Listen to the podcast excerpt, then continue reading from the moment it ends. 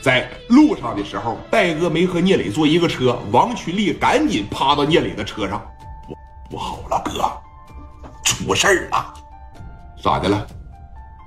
全给回烧了，让阿 Sir 给抓了，让阿 Sir 给抓了。操！我他妈最瞧不起这样的人，我也瞧不起呀。人都打完了，蒋元和于飞往回跑的时候，阿七过去了，全给抓了。行吧，我这边抓紧时间找人吧。那先回去，先回去。来，戴哥在路上，旁边你看马三了，他们都在旁边啊。戴哥，确实是小看这个聂磊了，一百万这不手到擒来吗？真他妈牛逼呀！我以为郑光把他吹神了呢，看来这小子是真有两下子。那他们还说啥了？这肯定是有两下子。啊！但是他不知道，聂磊为了把正光这个面做足，也为了给加代把这个事办好，自个儿正在吃亏。哎，你等说来到自个儿公司的时候，晚上就继续招待着戴哥他们喝的酒。但是，你看这边啊，戴哥就要打电话了。来，你看这事也是赶巧不巧，戴哥身边的司机王瑞，是不是？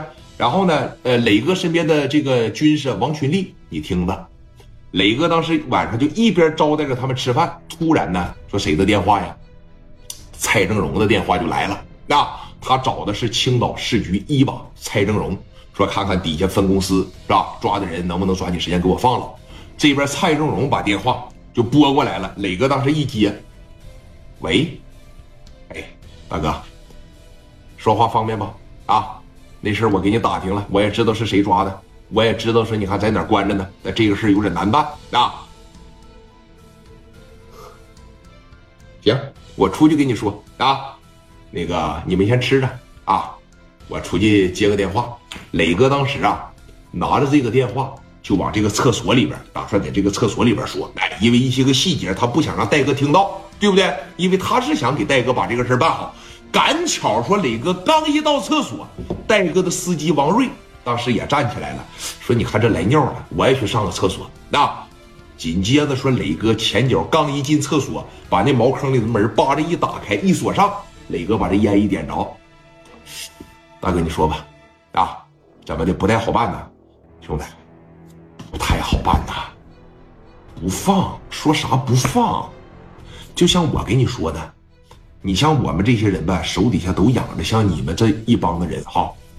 说你看，毕竟给人打那样，要是一分米的赔偿没有，说放就放了，我也不能这么打压人家呀，是不是？真要底下一帮子人联合起来，他弹劾我，你像我们都在这个系统里边工作，谁的底也不干净。真要是给一个人逼急了的情况下，是虽然我是他的顶头上司，我是他的上司，他底下分公司他得听我的，但我们不得互相给个面吗？没他们这些人捧着我，我不也啥也不是吗？真要是找一帮子人联合起来造反，我不也是吃不消吗？兄弟，对不对？听没听出来？人就是想要点钱，是不是？那底下分公司要是不听市公司的，你不扯淡一样吗？对不对？聂磊也听出来了。啊，那行啊，啊。